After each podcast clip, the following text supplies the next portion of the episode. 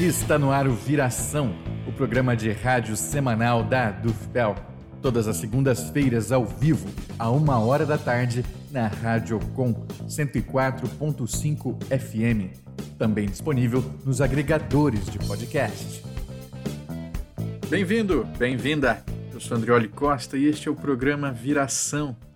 E no episódio de hoje nós temos o prazer de receber Sabrina Lima, da Direção Nacional do Movimento pela Soberania Popular na Mineração, o MAN, para falar sobre essa temática que está aí há anos gerando polêmica no Rio Grande do Sul.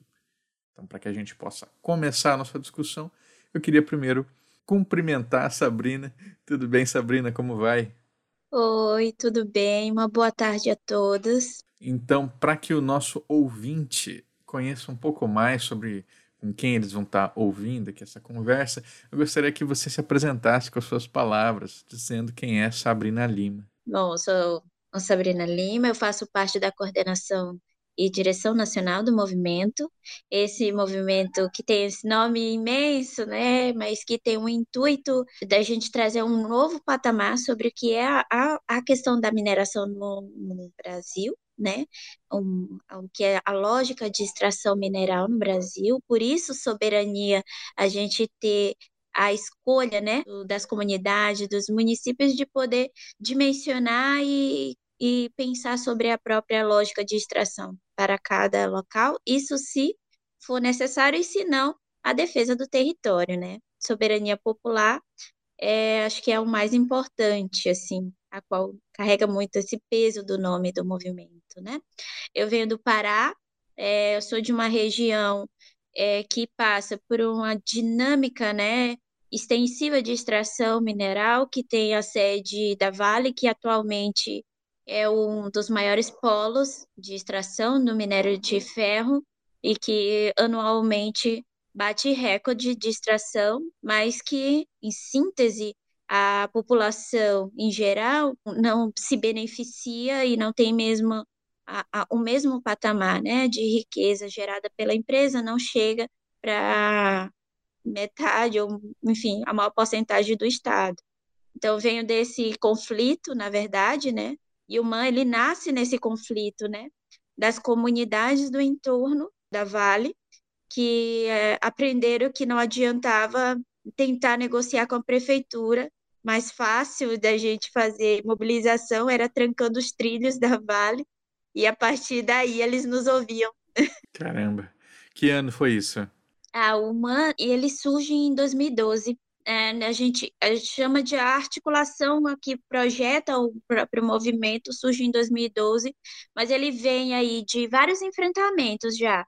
Né? Em 2007, a gente faz uma atividade bem mais massiva, que foram 45, 46 dias de mobilização e trancando o trilho do trem ali na região de Paraupebas, que é a região da Vale, e a gente fez várias formações né, nesse período também, mas ele já estava assim engatilhado. A gente começou a conversar mais de construir essa articulação dessa atividade de 2007 em 2012 a gente concretiza trazendo essa a importância de se pensar as novas formas do que é a mineração no Brasil e o porquê que ela é tão degradante e de impactos de diversas dimensões para o nosso país e para o mundo, né? Eu me lembro, é, muitos anos atrás, eu sou de Mato Grosso do Sul e ali é, na região de Corumbaladário, né, eu visitei uma comunidade em que a instrução era não beba água porque dejetos da mineração eles contaminaram a água e ela é super cheia de, de, de, minérios indevidos, né, que eles não deviam estar lá. E se você toma aquilo, com o passar dos anos, né, você vai adoecendo. É, isso é uma, uma realidade que você acompanhou também ali na sua terra, é, é uma constante né, quando se fala de mineração, dos impactos para o entorno. Como é que você vê isso? É, ah, nossa, isso é uma das questões a qual a gente mais se debruça, na verdade, né?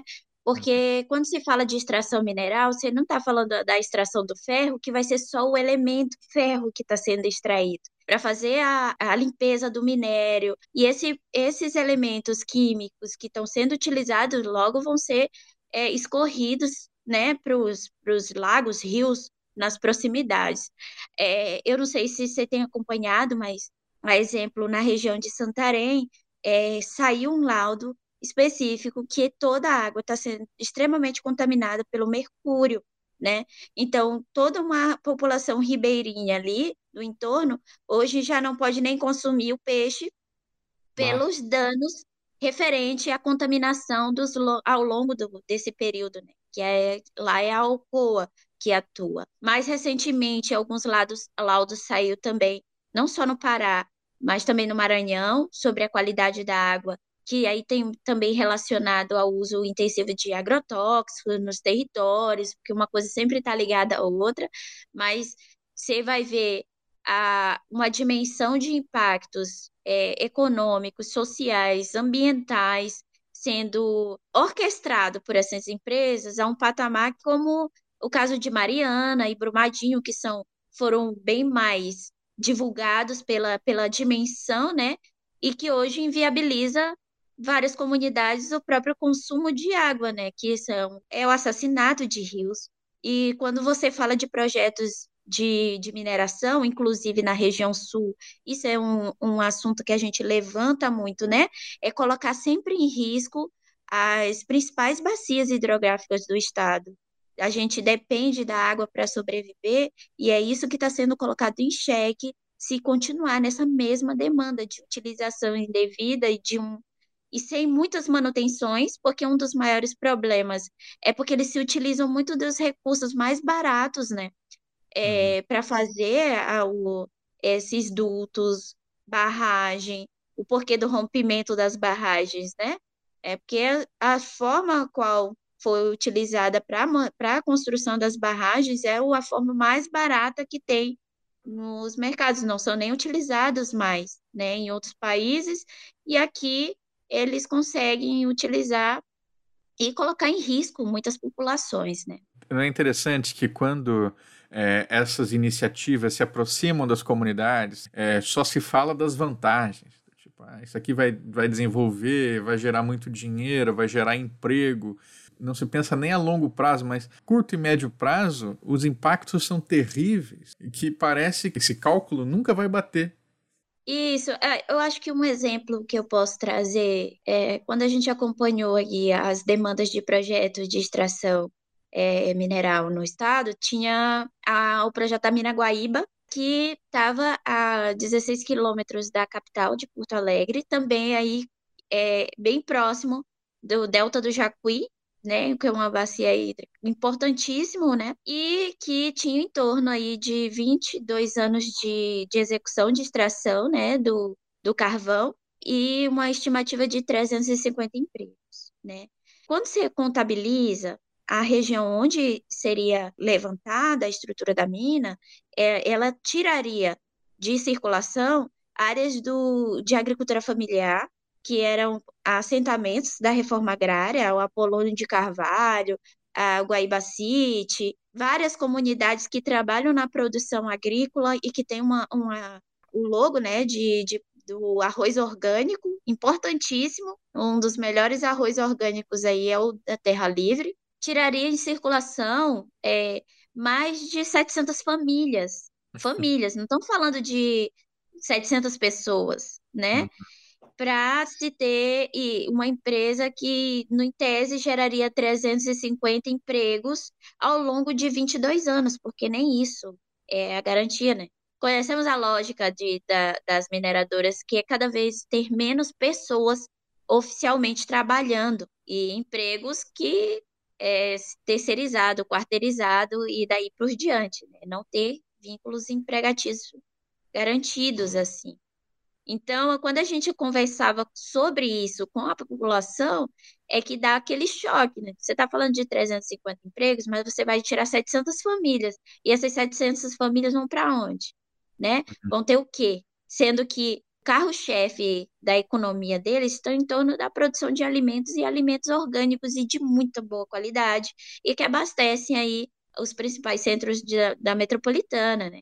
Porque não é só arroz, é hortaliça, enfim, é outras coisas. Então, quando a gente fala de geração de renda, que essas empresas muito é, vêm dizendo que vão salvar, e chegam muito assim, né? Dizendo que vão salvar a economia do Estado, é, a maior contrapartida dos financiamentos vem, vem de bancos públicos para a própria instalação. E se essas contrapartidas realmente tivessem sendo é, é, investidas na, na própria questão das economias que já tem, você impulsionaria muito mais do que a abertura de uma empresa como essa. Então, você investir nessas famílias, é, você geraria muito mais renda e a qualidade de vida e de trabalho dos municípios do que necessariamente na abertura de uma mega é, mineradora. Você falou aí da mina Guaíba, né? É, ela foi, o projeto foi finalmente arquivado em fevereiro deste ano, com uma, uma vitória aí para a categoria, né, para os movimentos todos que estavam acompanhando. É, como é que foi recebido por vocês essa decisão?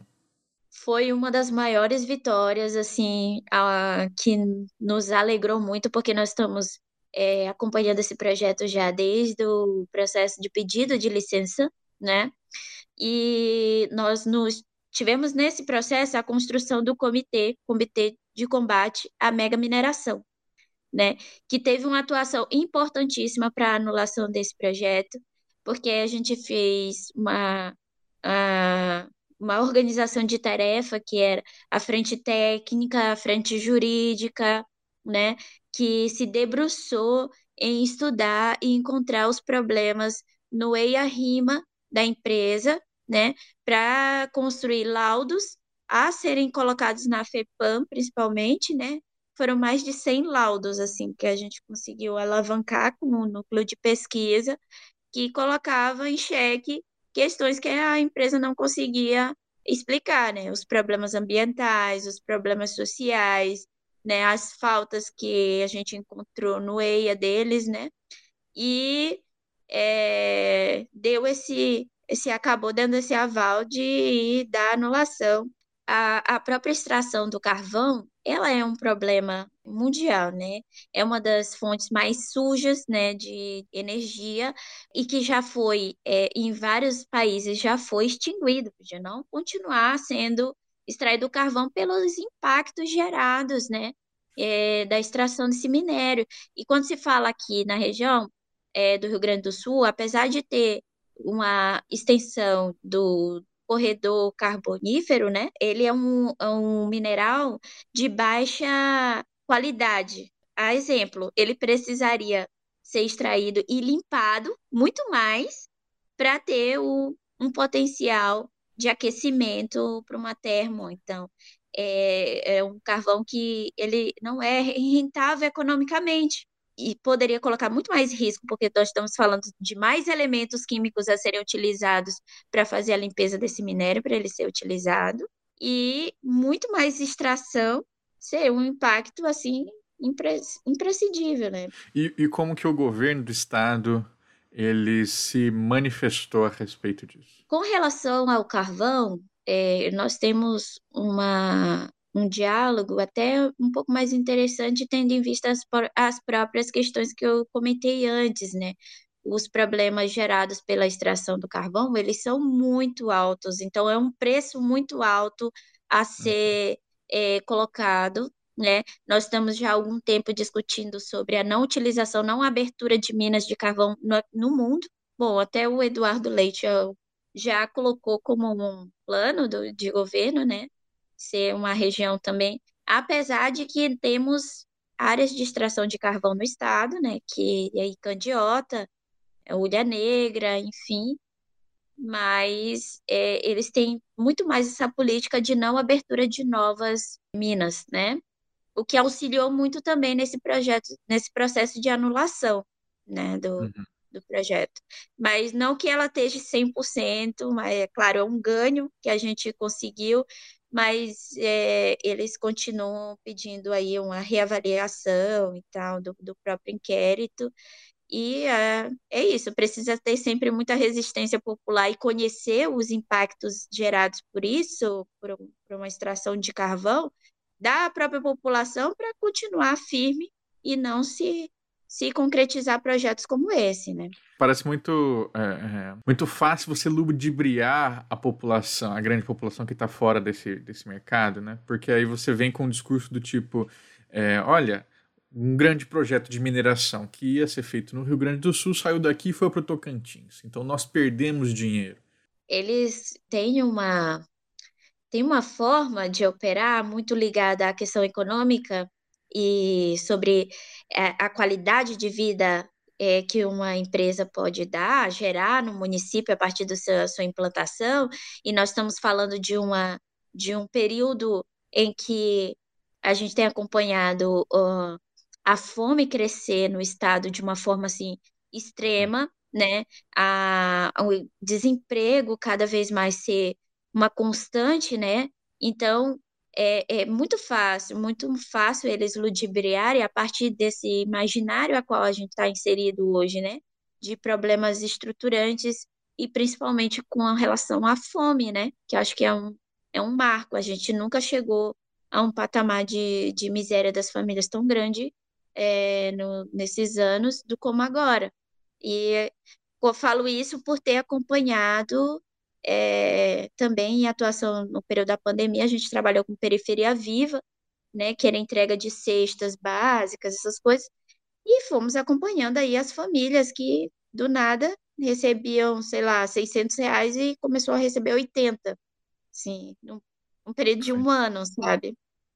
Então, isso é um, uma preocupação a qual a gente tem também, né? Eles Mas... lidam com a, com a precariedade, né? Eles movimentam ali as emoções a partir da precariedade da vida dessas pessoas. Isso. E no que, no que fala desses projetos em específicos, há um tempo você vai acompanhar, se der uma olhada nos, na, nas audiências antigas, assim, eles sempre jogam de que é a região mais pobre né, uhum. do Estado, a exemplo, né, e que essa seria uma viabilidade de impulsionar a economia do Estado a partir da implantação dessa empresa. Mas se você for analisar os projetos em si, a contrapartida pública para a instalação do, do, dos projetos, desses empreendimentos, elas em si são muito grandes. Então, é, e nós temos leis como a Lei Candi, a exemplo, que isenta de tributação é, empresas de exploração, no caso primário, né, de commodities primárias. E quando você fala de extração de minério, é uma commodity primária. Então, ela já entra com várias regalias e com recurso público. O que eles podem lucrar é extremamente alto e não vai compensar a implantação de uma mina como a mina Guaíba do que você utilizar esse recurso para impulsionar a agricultura familiar, a exemplo, que tem uma uhum. rentabilidade muito boa e que a gente acompanha vários avanços assim. Nós estamos falando do direito a ter água, o direito à alimentação e a partir daí sim melhorar a qualidade de vida, né? Claro. Agora, falando sobre uh, os outros projetos, né? Nós tínhamos quatro grandes projetos uh, planejados para o Rio Grande do Sul, dois né, estão aí, foram cancelados em stand-by, e temos aí uh, os projetos de fosfato em lavras e das minas de titânio também, né? O que, que você pode contar para gente? Sim, no, antes eram Caçapava, né? Caçapava também passou pelo processo de anulação e que foi muito bom para a gente também, mais uma luta muito ali da região, né, da, das comunidades tradicionais.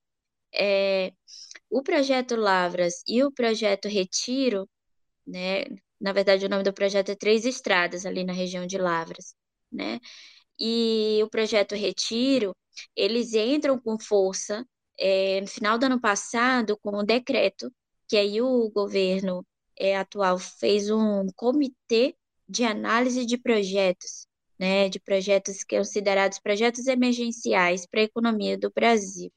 Isso é o governo federal, você quer dizer? Isso, governo federal. Uhum. Uhum.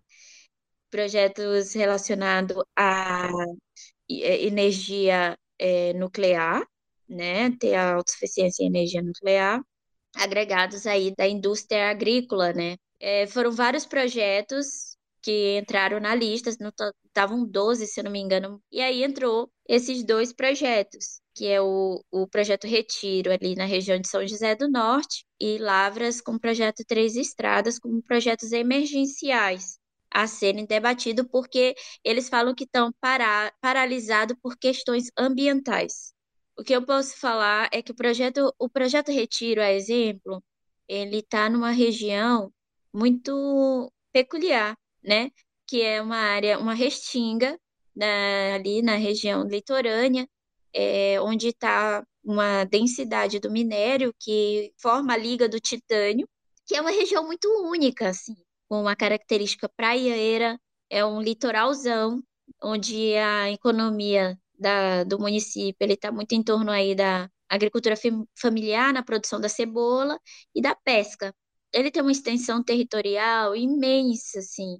O nome do projeto em si é Atlântico Sul, porque é, ele ele tem esse iniciaria a, no início né, do projeto aí é, na região do Retiro até é, Três Estradas ali, aí vai se ampliando para para é, a olaria, enfim, vai adentrando todo o território do município, que pega também partes do lado da Lagoa dos Patos e parte do oceano.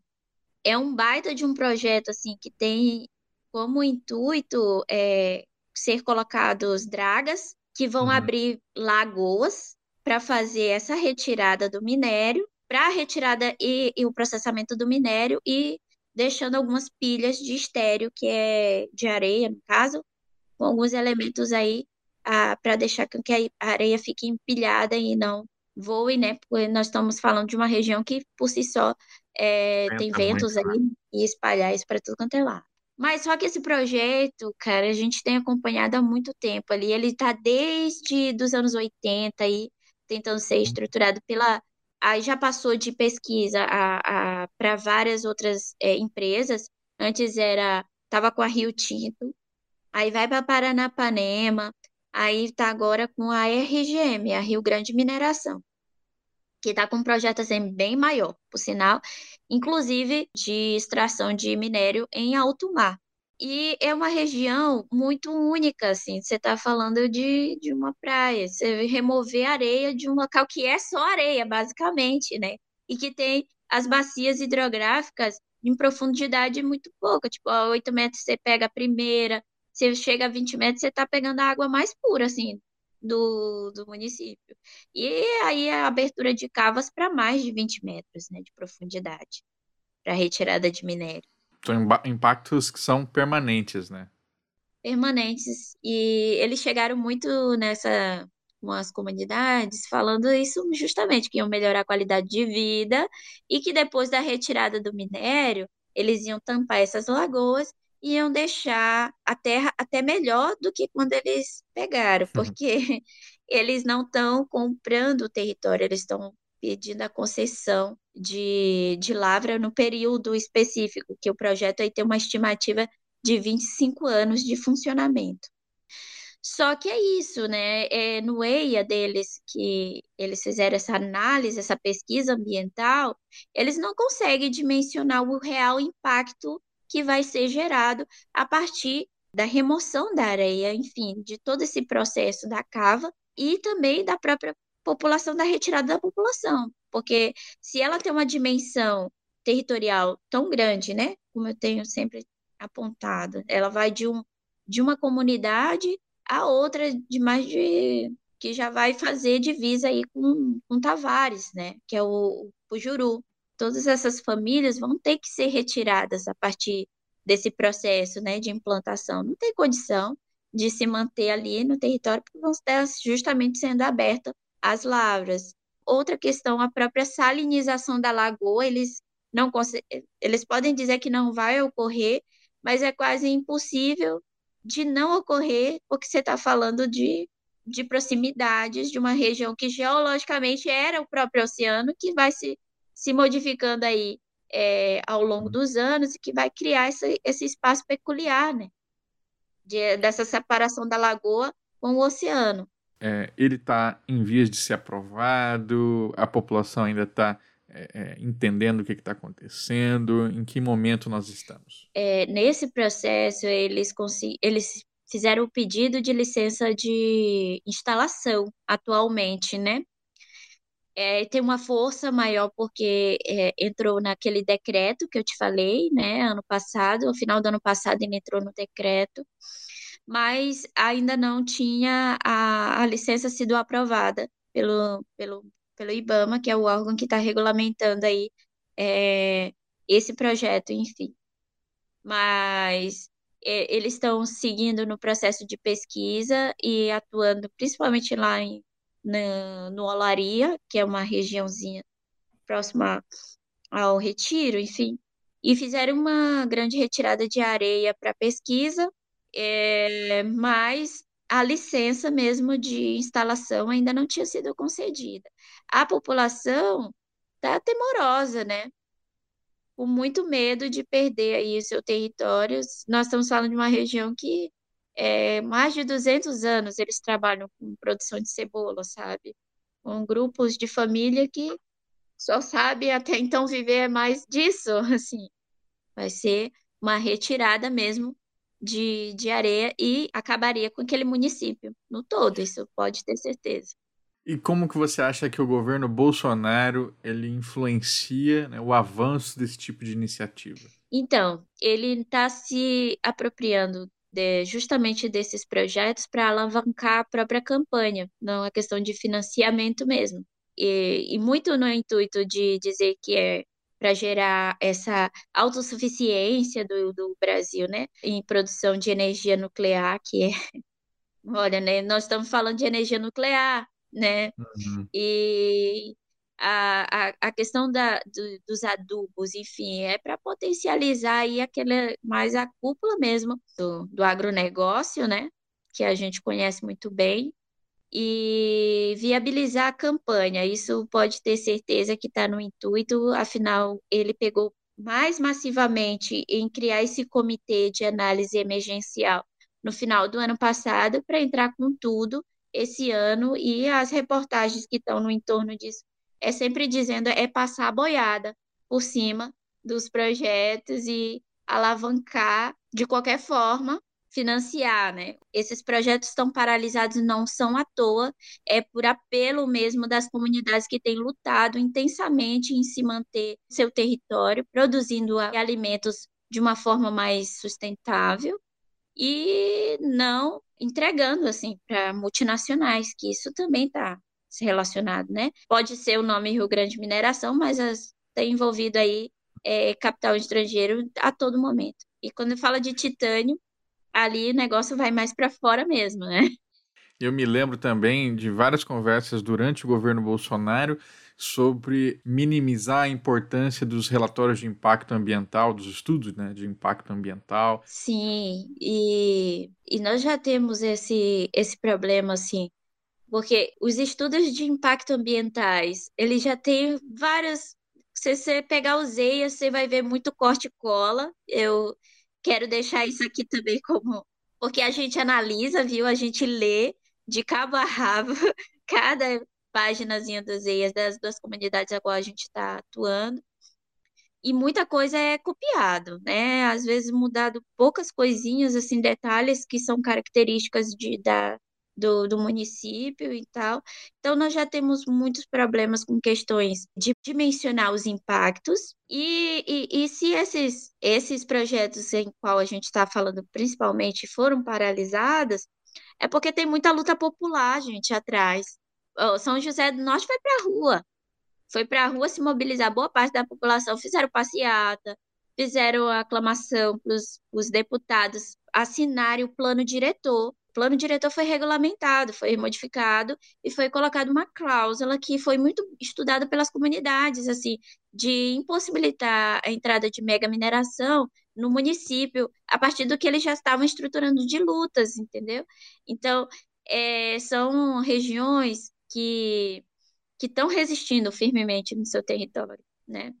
E procurando a forma legal de garantir que isso seja viabilizado. E aí, contrapartida a isso, o governo vai buscando driblar, modificando a regulamentação ambiental, é, a própria questão da, das audiências que tem a, aqui no estado fez isso, né, de não precisar na, necessariamente de ter audiências públicas, jogar decretos via IBAMA também, né, porque o IBAMA tá, acabou aí fazendo algumas movimentações mais para viabilizar projetos, tipo passagem de maquinário de mineração por dentro de áreas indígenas e tá. áreas de reforma agrária, que não tem nada a ver, mas eles regulamentaram. O IBAMA foi, foi cooptado, né? Tá totalmente cooptado. Isso, e a gente vê é, é o governo dominando e modificando as leis de uma forma muito rápida, né? Para justamente viabilizar e o risco disso, né? Porque nós não estamos só fazendo as mobilizações via passeatas e tudo mais. Estamos no jurídico, estamos se estruturando em várias frentes para justamente garantir que, que tem esse outro olhar, né? E realmente dimensionar o impacto de um projeto como esse no município. Porque você está falando de abertura de um projeto e tem diversas fases, a fase de instalação, de contratação em massa, que gera aquela dinâmica de migração para os municípios. É, eu vim de uma região que, no caso, Paraupebas, né, um município que era bem pequenininho e que do nada teve aquele boom né, de crescimento desordenado que dá características que hoje é um dos estados mais violentos, né, de desordem social mesmo, porque aí a, o município não consegue acompanhar o seu próprio ritmo de crescimento. Né? Não estamos falando de 10% de crescimento. Estão falando de 200%, 300% em um período muito curto, né? E, e, entre outros problemas que são correlacionados à abertura de, é, de projetos como esse, de, de dimensão é, tão grandes. Então, tudo isso não é contabilizado, né? E a gente já vem de áreas que passaram por isso de uma forma tão intensa e que hoje tem tentado minimamente é, mitigar os problemas para melhorar a qualidade de vida. Né? A, a própria questão do titânio, ele já, já passou por áreas de esgotamento no, em outros estados, como Ceará, por exemplo, né? E que lá tem vários problemas, porque hoje a empresa já não atua mais, enfim, tem toda, deixou só as mazelas mesmo para a população, né? E aí agora a gente quer trazer isso também como elemento. Assim, as mazelas ficaram lá e são problemas que a gente vai ter que lidar, mas que ainda não aconteceu aqui, né? E aqui outras uhum. formas econômicas podem ser impulsionadas. Perfeito. Sabrina, eu queria te agradecer demais pela sua presença no programa de hoje. Eu queria que você encerrasse mandando um abraço para os nossos ouvintes e dizendo é, quem quer saber mais, acompanhar de perto as questões da mineração, é, onde pode procurar essas informações. Certo. Gente, eu queria por demais agradecer esse espaço de poder conversar com vocês, de poder trazer um pouquinho desse, dessa história. É, eu fui muito bem acolhida aqui né, no estado, muito fortalecida pelas resistências locais, assim, né? Isso acho que me dá mais ânimos para continuar lutando, né, e garantindo que haja mesmo territórios livres de mineração, mas territórios fortalecidos com água, com alimentos, com uma produção boa. É, nós temos o site mesmo do Manta. Estamos também melhorando nosso, é, nossas comunicações, né? Então, hoje em dia já tem Instagram, já tem o Facebook, né? E estamos aí na região de São José do Norte. Quem for da região quiser também se agregar e conhecer um pouco mais, nós estamos lá estamos sempre acompanhando por Pelotas aí essa, essa movimentação mais política, né? Estou disposta sempre a contribuir, a tirar dúvidas também. E mais para frente a gente está projetando uma atividade em Pelotas, né, para o dia 2 e 1 e 2 de julho, uhum. que é um debate aí das regiões de São José do Norte e Candiota sobre a CFEI, a utilização da CFEI no estado de Candiota e a saúde do trabalhador e os impactos da tributação da mineração né, no, nesse viés do estado do Rio Grande do Sul. Então, vamos estar tá aí tentando movimentar e cada vez mais é, popularizar esse debate que é importantíssimo, né? O Viração é o programa de rádio semanal da Associação de Docentes da UFPEL, a DUFPEL, seção sindical do Andes Sindicato Nacional. O programa é apresentado todas as segundas-feiras, à uma da tarde, na Rádio Com 104.5 FM. Você também pode ouvir o Viração a qualquer hora nos agregadores de podcast e no site da DUFPEL. O programa de hoje foi produzido por Gabriela Vensky e apresentado e editado por Andrioli Costa. A coordenação é do professor Luiz Henrique Chu, vice-presidente da ADUFPEL. A música que você está escutando é Welcome to the Show de Kevin MacLeod, uma trilha de direito livre disponível em filmmusic.io. Para mais notícias, acesse adufpel.org.br e arroba adufpel em todas as nossas redes sociais. Se tiver alguma sugestão de pauta, escreva para imprensa@adufpel.org.br. Agradecemos a audiência e até mais.